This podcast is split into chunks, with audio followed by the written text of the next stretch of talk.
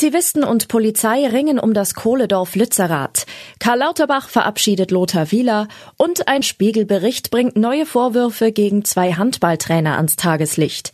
Das ist die Lage am Mittwochabend. Spiegelredakteur Janko Tietz hat diese Lage geschrieben. Am Mikrofon ist Sisi Forster. Unter Strom wegen der Kohle. Seit Monaten steht fest, dass die Siedlung Lützerath in Nordrhein-Westfalen weichen muss, damit der Energiekonzern RWE das Gelände abbaggern kann. Mit der gewonnenen Kohle aus dem Tagebau Garzweiler soll Strom erzeugt werden. Im Gegenzug verpflichtete sich der Konzern, acht Jahre früher aus der Kohleförderung auszusteigen. Der Kompromiss soll angeblich 280 Millionen Tonnen CO2 einsparen. Heute Morgen begann die Polizei mit der Räumung von Lützerath. Bei Regen und Sturm rückten schon am frühen Morgen hunderte Einsatzkräfte aus dem ganzen Bundesgebiet auf den besetzten Ort vor. Vereinzelt wurden Molotow-Cocktails, Steine und Pyrotechnik in Richtung der Beamten geworfen.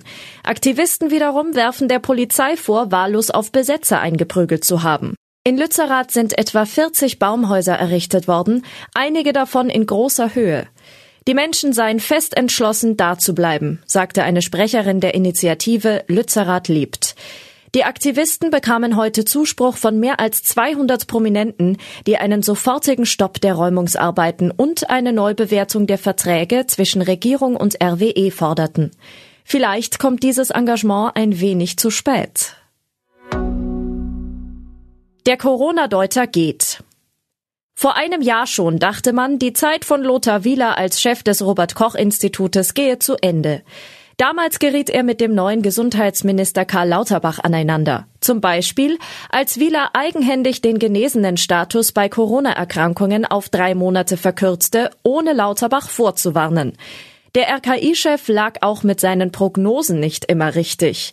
Nach der gescheiterten Osterruhe 2021 prognostizierte er bis zu 100.000 tägliche Neuinfektionen. Dazu kam es aber erst Anfang 2022. Bei einem gemeinsamen Auftritt vor der Bundespressekonferenz an Wielers 61. Geburtstag vor knapp einem Jahr scherzte er, dass es kaum etwas Schöneres geben könne, als dort mit Lauterbach zu sitzen. Der Sarkasmus war nicht zu überhören. Nun hat Wieler heute bekannt gegeben, dass er das RKI am 1. April verlassen werde. Es klingt nach einer autonomen Entscheidung, er wolle sich neuen Aufgaben in der Wissenschaft und Lehre widmen. Der Rücktritt sei im Einvernehmen erfolgt, lässt Lauterbach mitteilen, der ihm dann noch ein paar warme Worte hinterherruft. Herausragende Verdienste. Bedauere, dass er das RKI verlassen wird und so weiter. Was man ebenso sagt, wenn man froh ist, wenn jemand bald weg ist. Foul im Handball. Heute beginnt die Handball-Weltmeisterschaft der Herren in Polen und Schweden. Das Eröffnungsspiel um 21 Uhr zwischen Frankreich und Mitausrichter Polen wird die Freude auf das Turnier nicht trüben. Heute ist allerdings auch ein neuer Spiegelbericht über zwei Trainer erschienen. André Fuhr und Steffen Birkner von HSG Blomberg-Lippe. Die beiden Trainer, die in den vergangenen Jahren Spielerinnen schikanierten, sie anbrüllten und zum Weinen brachten. Man fragt sich, ob solche Methoden wirklich Einzelfälle sind oder ob nicht doch auch in anderen Vereinen in der Bundesliga und auch bei den Herren ein so rüder Ton herrscht, um Spitzenleistungen zu entfachen. Zumal die Verantwortlichen teilweise noch nicht mal einsehen, dass derartige charakterliche Ausfälle wie die von Fuhr und Birkner ein Problem sind. Eine Spielerin, die einst in Buxtehude spielte, sagt über Steffen Birkner, er hatte Ahnung vom Handball, aber war zwischenmenschlich eine Katastrophe. Bei der 28. WM der Herren wird das alles wohl keine Rolle spielen. Favoriten sind sowieso Titelverteidiger Dänemark und Olympiasieger Frankreich. Spieler von Weltklasseformat sind bei Deutschland einzig der Kapitän Johannes Goller und Torhüter Andreas Wolf. Bei der vergangenen Weltmeisterschaft stand mit Platz 12 das schlechteste Ergebnis der deutschen WM-Historie. Bundestrainer Alfred Gislason sagt über seine verjüngte Mannschaft, wir haben sehr viele gute Spieler, aber vielleicht noch nicht den Superstar.